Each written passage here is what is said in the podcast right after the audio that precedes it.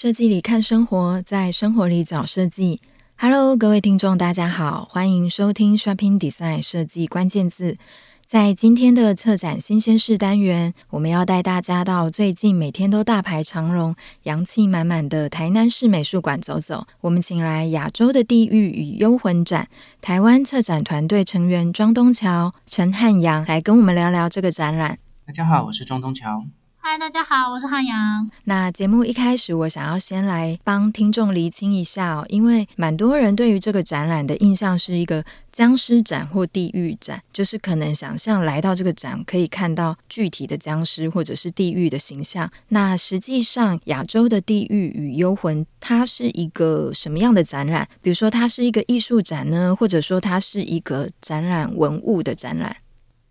嗯，我想大概大家很好奇的是说。开始看到的这个宣传会是一个三个僵尸照，就是觉得就会说它是不是一个在探讨僵尸的来源啊，或者说它是在讲亚洲的民族学、民俗学或人类学的一个展览。那这个其实要回到二零一八年的时候，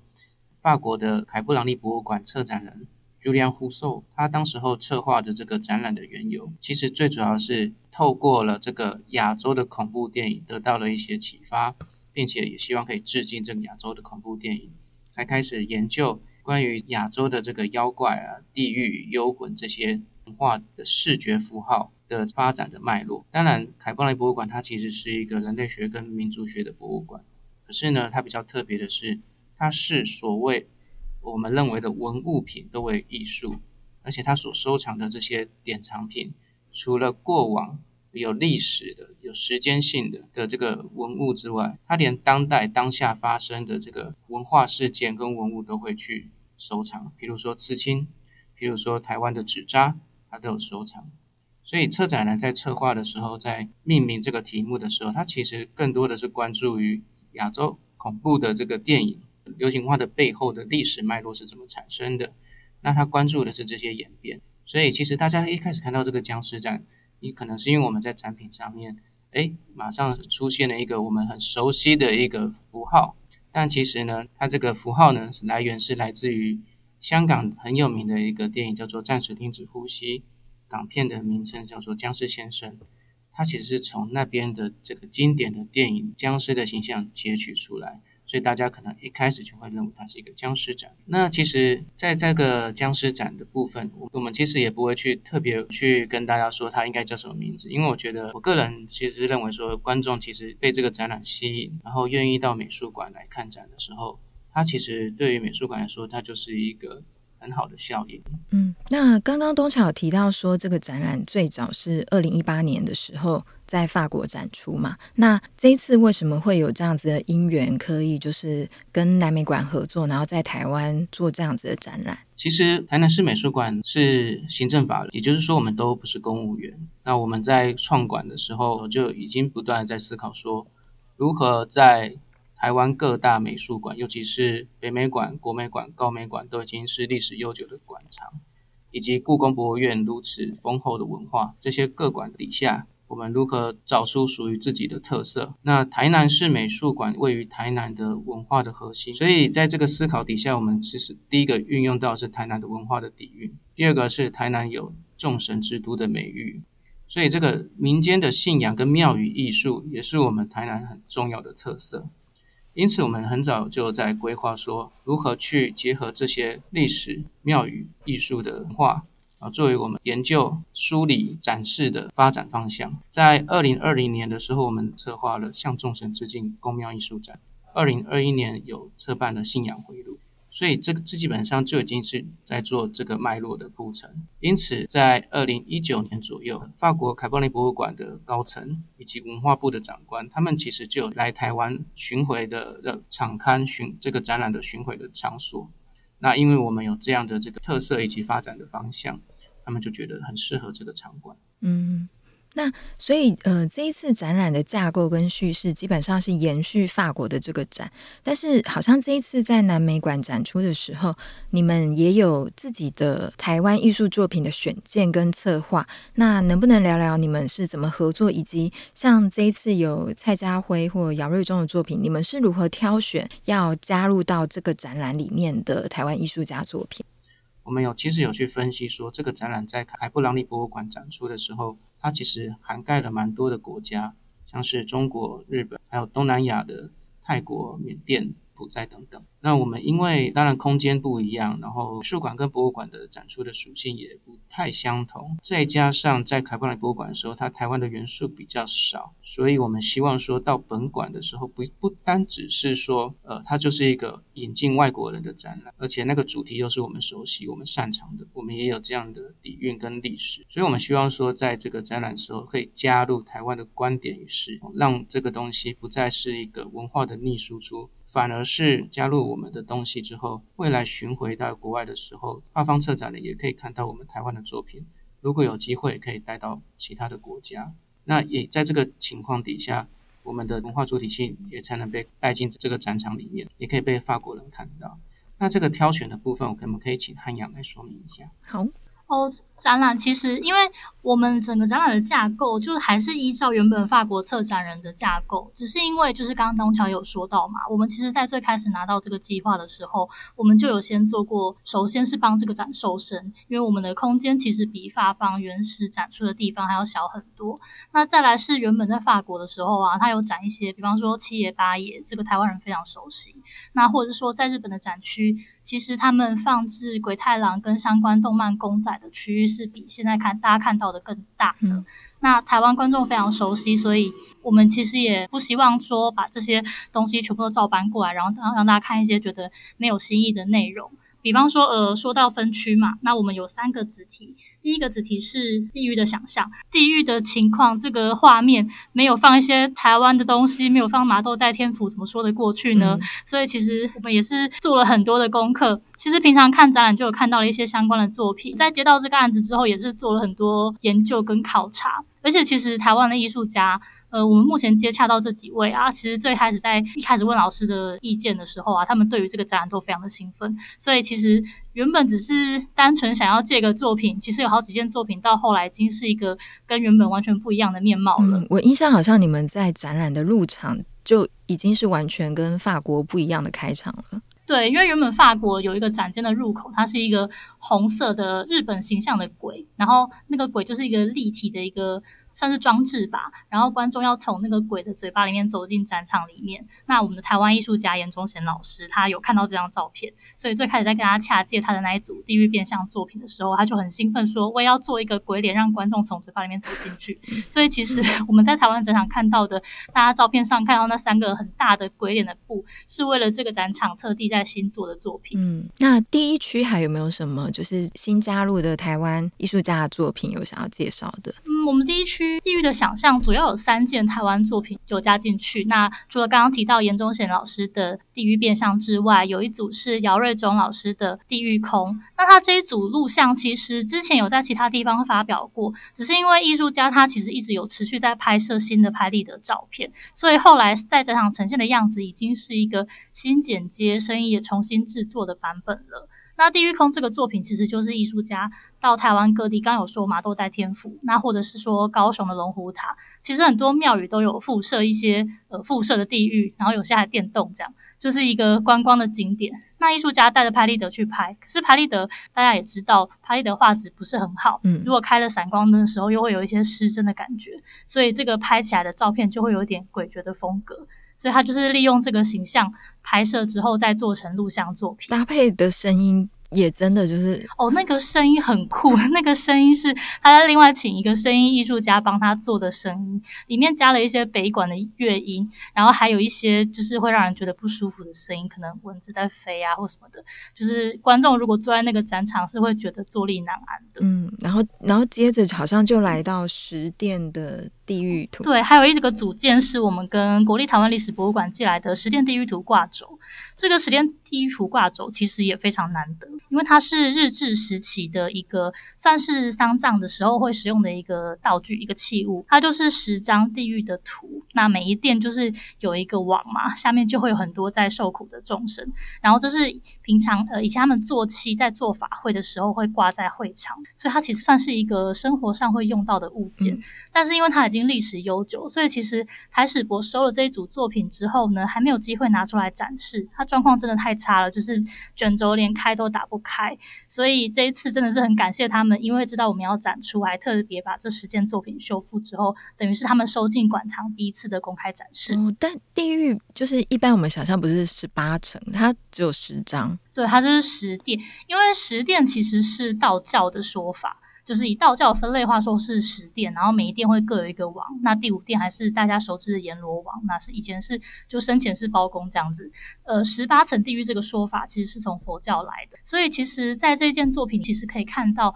佛教传到中国之后，受了道教的影响，再度融合，所以就会变成十八层地狱有几层在某几个殿。但这个说法其实我们有查到，它是有一点众说纷纭的哦。嗯，所以地狱的想象其实是包含了不同宗教对于地狱的一个想象，然后透过展品，然后还包含艺术家的诠释。对，应该这么说，地狱的想象应该说成是佛教传到亚洲的不同国家之后呢，在受到当地的宗教跟原本的习俗的影响，所以会成为不同的样貌。因为我们刚刚讲的那三件作品都是台湾选件嘛，那其实原始在这个子题下面有一组是泰国的三世图，那那就是泰国上座部佛教的世界观了，那又是另外一个地狱的形象。所以其实，在这一区，我们还想要呈现出来的是，不同的地区在应对地狱这个观念的时候，会有一些自己的一个变化变体。就是，如果是从视觉上面看的话，台湾的地狱的图啊，或是地狱的形象，像那个严忠宪老师做的地狱变相，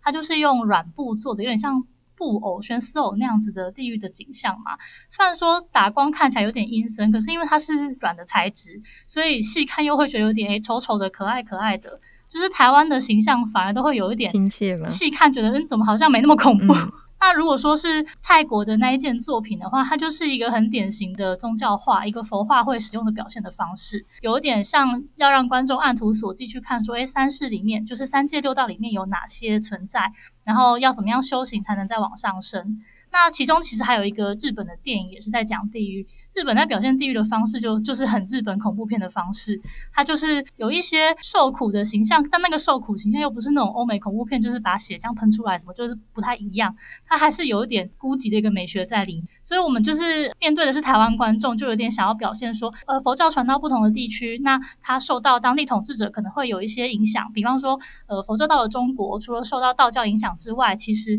它还是受到了中国传统的一些，比方说孝悌的思想影响。那它的内容是会有一些变化的。这个区域除了让大家看一个地狱的热闹之外，其实也想要让大家深思，就是就是也是作为统治者在教化民众的一种方式呢。嗯。这个想象还蛮好的。那接下来的 有反的鬼魂，好像就是蛮多人关注的，会有四古怪谈的阿岩或幽魂娜娜的区域吗？这一区？是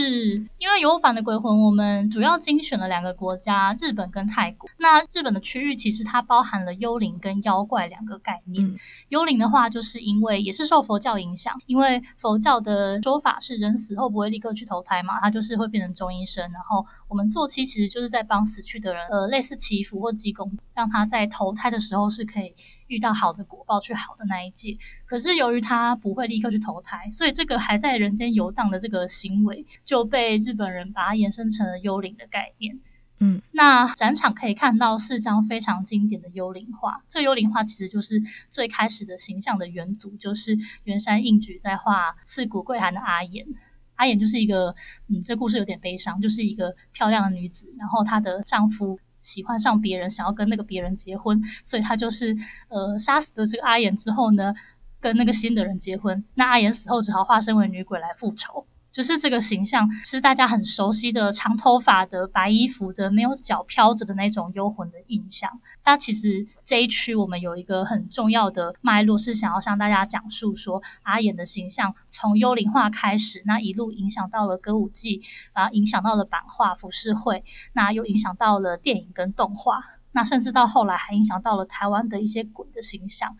那另外一个区域呢，是在讲述日本的妖怪的这个传统，就是日本它有神道教嘛，那神道教是在说众生皆有灵，就是八百万众生，所以它什么东西都可以化成一个妖怪或是一个神。比方说，我们有很可爱的狸猫的玩偶。那或者是说，我们摆了鬼太郎的公仔，因为鬼太郎他就是自己是幽灵族，然后遇到很多妖怪小伙伴这样子，嗯，所以这个区域就是有一个很热闹的，呈现一个日本非常多样化妖怪文化的一个内容。好，那日本这一区就是刚刚讲的那些，其实都是凯波朗利过来作品。那因为到了台湾嘛，我们也找了两位台湾的艺术家，刚好一位是画日本的妖怪，用水墨的方式表现出很可爱的日本妖怪的形象。那另外一位台湾艺术家则是用插画的方式画了台湾的妖怪，就可以看到一个对照，就是日本的妖怪可能就是豆腐小僧啊、豆腐童子啊、招财猫什么的，那台湾这边就有。呃，魔神仔，或者是林头姐，或者是虎姑婆，就是小时候应该都听过这些故事吧。嗯、所以其实台台湾其实已经开始有一点自己要发展出我们的妖怪文学，我们的这些鬼神的书写，但它还是稍微是一个起步。那现场也放了一些，呃，可能有一些我有在网络上看到一些评论说，诶，为什么要放电影海报充数？其实不是的，我们放电影海报其实是想要讲述有一部分的女鬼的形象是受到日本的。幽灵阿阿岩那个系列的影响，最早四那另外一部分对四谷怪谈那边，然后他又变成就是其实贞子是在跟阿岩致敬，不知道大家知不知道？贞子那个从井里面爬出来，但他也是长头发白衣服，然后也看不到脚。那其实台湾的海报里面，林头姐的形象还是跟阿岩很像，只是她多一把伞而已。嗯，所以这一区其实有一个重点是关于视觉符号的这个演变跟影响嘛。对，我们还放了一个非常难得的找到的一张海报，在证明这个形象真的是有深深的影响到台湾。可是台湾其实后期已经开始在发展自己的恐惧的符号了，所以才会有红衣小女孩，然后是粽邪这样子的电影海报也在现场。因为这个光是从视觉上就可以很清楚的发现，它的表现恐怖的方式跟日式的那个手法已经完全不一样了。嗯，好像色调跟风格都蛮不同的。对，已经有一些开始走自己的路。哦，那泰国的区域呢？那泰国这一区哦。这边我们就是也，其实我们原本在接到这个展之前，对泰国的区域也是没有到那么了解，也是做了一些功课，然后发现泰国的鬼真的好恐怖啊！呃，怎么说？对，泰国，呃，不知道大家对于泰国的影视作品的印象是什么？因为我个人是只只看过泰国的搞笑广告啦，泰国恐恐怖片我就是只闻其名，但其实没有看过全片过。然后因为这个展去做了功课之后，发现泰国其实呃一部分还是有受到佛教影响，毕竟他们的现在的国教是佛教嘛。可是他们其实有很多森林妖鬼的一些传说，那个他们的传说内容还有传说的形象啊，就跟日本的妖怪差很多了。日本妖怪可能台湾人比较熟悉吧，或者是他们的绘画的方式比较比较温和吗？是那个泰国的画出来就会比较直接一点。比方说这一次也是爆红的飞头女鬼克拉苏，她就真的是直接一颗人头，然后下面就吊着整副的内脏飞在空中，然后呃这次展出那件还会发光，这样。嗯，就好像相比起来，日本还是会有一个。就视觉上可能还是会有一个美美感或悲悲情的感觉，但是泰国好像比较血淋淋。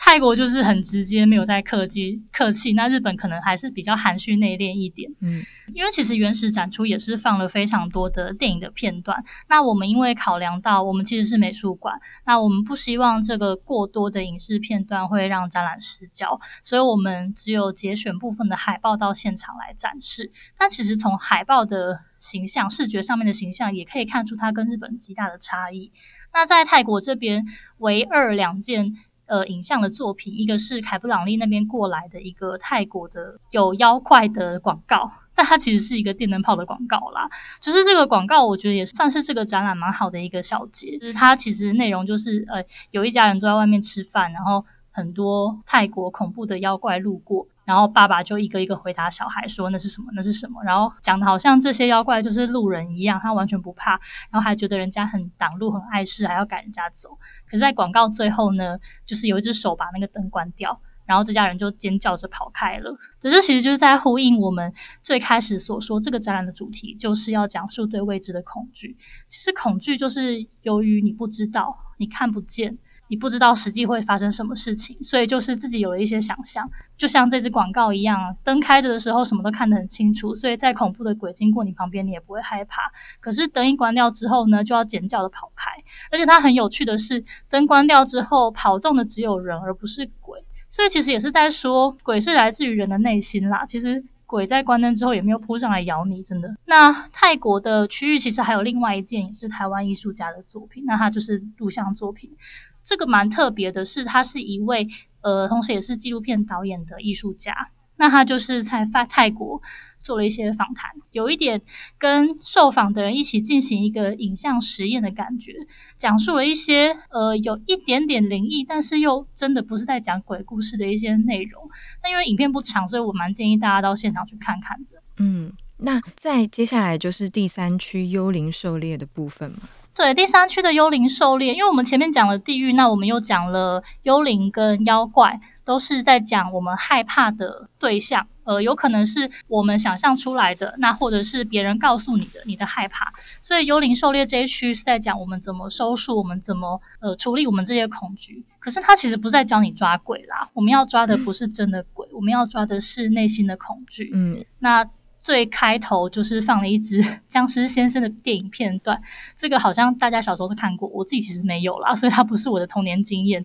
但是这个小小的破题，就是用一个很简短的僵尸电影的片段在。呃，跟法国人介绍说僵尸是什么，以及僵尸的由来，以及它原本是为了达到什么目的？因为它其实是来自于湘西赶尸的一个传说嘛。嗯。可是湘西赶尸其实很很温馨的，他是要带客死异乡的人回到家入土为安，所以它其实是一个很温馨的行为。对啊。那那个短短的片段里面，其实也表述说，诶，我们如果要怎么遇到僵尸要怎么办呢？就是你可能在他额头里面点血啊，那或者是你点灯啊，或者是你贴符，那就没事了。所以其实它。这个短短片段就有蛮多层意义的。没错，这个影片就是大概点出了一些文化的由来。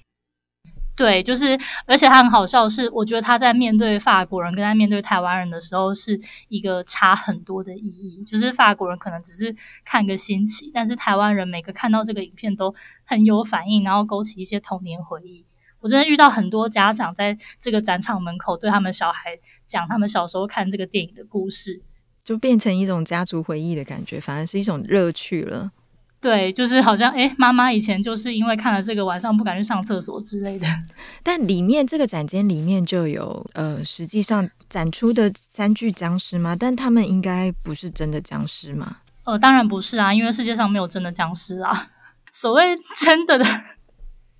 真的的这件事情，其实是说他身上的衣服是真的文物。就是我们并不是展示仿制品，就是毕毕竟不管以博物馆或是美术馆的立场来说，我们所展示出来的当然还是是真实存在的精品。只是因为它的这个展示手法，大家也应该比较不熟悉，那会造成这么大轰动，也是因为就美术馆或博物馆来说，也很少用这样展示的方式嘛。可是这边想要特别说明，这个展览原本的观众是法国人。法国人不知道僵尸是什么，毕竟他们小时候没有看过僵尸电影。嗯，所以当时的策展人是想了一个这样子的方式，就与其他很无聊的躺在展示柜里面，然后旁边还有一堆文字说明，跟法国人解释什么是僵尸，不如他就做一个模型给你看，然后你一看就很直观的知道说，哦，僵尸就长这样，而且手还要举在前面，那就跟前一个展场的克拉苏的模型是一样的。他是使用一个比较吸睛也比较直观的方式，在跟观众解释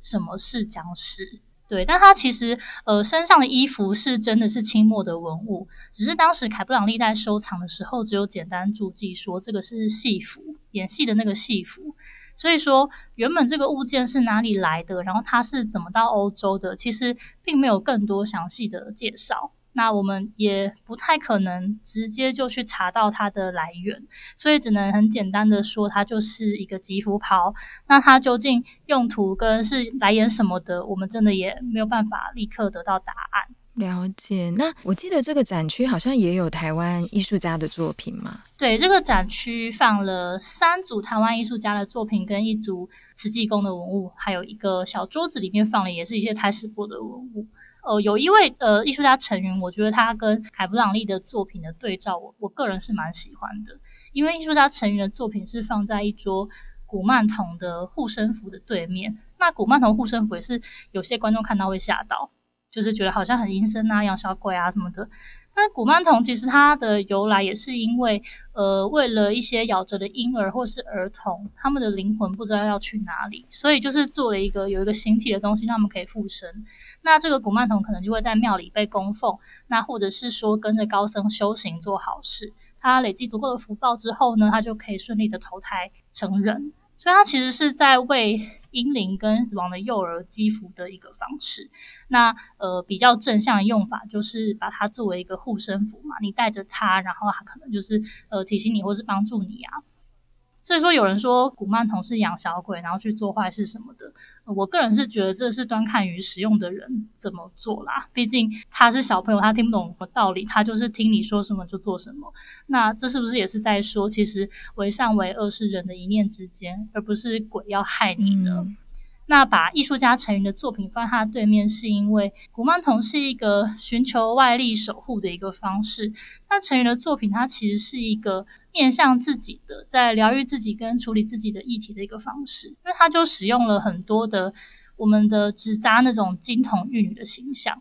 那他就是一个金童玉女配一个故事，然后再把这个故事跟着他家里面的某个器物的形状一起放进一个玻璃屋里面。因为这些故事都是实际发生在艺术家身上的事情，他只是做了一点稍微的改编，对他来讲都是一些影响很大或者是不是很愉快的回忆，所以他认为这个金童玉女啊，可能就是一个代代替或者是一个守护的概念，因为他觉得金童玉女就是代替活着的人服侍死去的亲友嘛，所以他请一位金童玉女带着一个他的故事，然后住进他家里面的可能其中一个小陶罐或是一个小物件里面。他就可以跟这个曾经发生过的事件比较好的相处，所以这是一个他跟自己在疗愈自己的方式，处理自己的情绪的方式。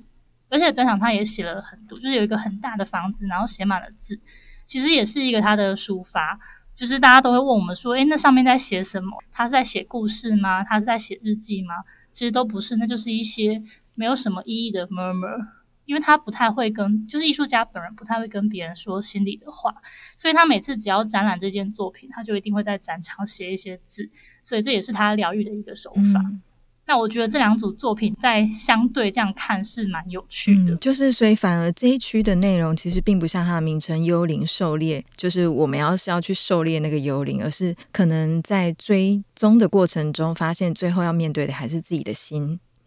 对，最后你就会发现，其实我们是要想办法安抚自己的不安。这些鬼都不是真的你的敌人，或是要害你，它其实都是你想象出来的。嗯，了解。那因为这一次也由于是因为这个展览是来自于法国，那像你们前面有提到，当我们在自己的文化里面，我们很难跳出我们原本的观点，所以在这次合作中，你们有没有从比如说法方的架构里面，或者是他们观点里面看到什么？我们呃。呃，或是你们从来没有想象过的视角，或者是趣味的地方。呃，应该是说我们在做这个展览的时候，当然发方这个这个主题是我们既熟悉又陌生的主题。嗯、因为其实台湾近几年也蛮多美术馆跟博物馆在做这类的主题，像国立台湾美术馆就有在双年展就有做过类似的主题，呃，台北的空总也有做过类似的主题。那我们其实，在看这个展览的时候，其实最大的一个。重点还是在于说，它是博物馆的叙事性的、故事性的，并且是氛围性的，去让观众知道这些故事，或者说这个展品后面的背景以及来源。那我们比较特别是说，我们是美术馆，我们展出的是艺术品。那艺术品有一个比较大的特色，就就是它有一个自主性，它有一个主体性。我们可能不需要在上面给予太多的说明，呃，艺术家会透过视觉的表现去陈述那些用语言文字无法去叙明的事情。比如说，我们刚刚说明都在提到视觉的符号、视觉的表现、视觉的延续，它其实就是希望让观众用眼睛去看、去发现。所以在这个展览里面，其实内容上面对我们来说，刚刚其实汉阳已经解释说，我们怎么去做筛选、挑选。那过来的时候，我们最大的挑战就是怎么让我们呈现的文物跟他们是对话，然后我们的逻辑是可以跟他们去做呼应。最重要的是，我们呈现艺术家的作品，也是可以去让这些文物跟艺术可以有一些关联。比如说，刚刚提到在呃最后一个展间是有三个僵尸跟陈云的作品，它其实旁边还有一个艺术家侯春婷的作品。那件作品呢，它是用看起来像是金纸在烧的这个金纸，它是用陶瓷做的，它其实是用了陶瓷的这个造型的技巧。它烧陶的时候烧了两次，第一次定型，第二次去塑形，就是把那个。陶土的形状塑成像在金纸在飞扬的样子。那你如果我们再去观察一下那个陶瓷的这个金纸作品，会发现说它的大小比一般的金纸还大一点点。这个就可以去思考说，诶，为什么他要这样做？他其实不是要去再现我们看到的个金纸。再来是会去想到说，诶，他为什么要做这样金纸纷飞的意象？那其实就艺术家的想法是说，他当时候去庙里拜拜。然后就看到这个金纸在那个烧金炉的前面，因为自然的物理现象，它会被那个金炉的这个热气吸进去，然后金纸就会纷飞。可是它其实这个纷飞的感绝对不会跟现场作品展示的一样。这个展品它其实是很多的这个陶瓷的金纸，最下方其实是一叠的金纸，然后慢慢的往上方散去，在这个视觉上面就会有聚有散，然后因为有打光，所以。它的光影其实也会随着这个聚散而变化，这时候就可以发现说，艺术家截取了文化的意象、文化的内容跟文化的符号，转变成为艺术的表现。那我们觉得是说，这个东西是我们比较希望让观众可以感受到的，如何在我们台湾的文化里面，或者说世界的文化里面。截取精炼出艺术作品，那可以看到这个艺术作品文化之间的呼应的关系。嗯，了解。那未来呃，南美馆就是在这个展览之后，你们对于未来的展览规划大概会有哪些方向跟主轴呢？我们的那个台南市美术馆，其实在做这个开馆的时候就已经有方针，但我们是以近现代跟当代艺术呃作为我们的发展的方向。那我们主要还是希望可以梳理。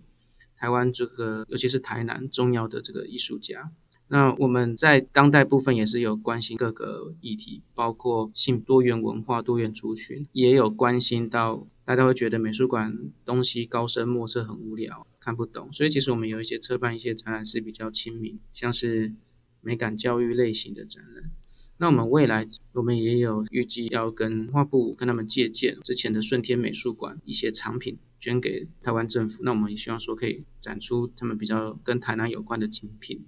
这个是我们大概近期会有的呈现的方向。我们最近也有在展出日常取向这个展览，它就关它是一个很当代的展览，它关心的就是我们日常生活中的一些重复反复的，比如说上下班的这些生活中。细节的比较呃反复的一些事情，这个展就是比较当代的。那当然未来也是会持续朝着关于这个信仰方向发展。那我们都还在筹备当中。嗯，好哦，那今天就谢谢东桥汉阳跟我们的分享。那听完这一集，谢谢谢谢。那听完这一集，如果大家对于策展还有一些好奇的地方，欢迎讯息到我们的节目信箱。那今天节目就到这里喽，设计关键字，我们下次见，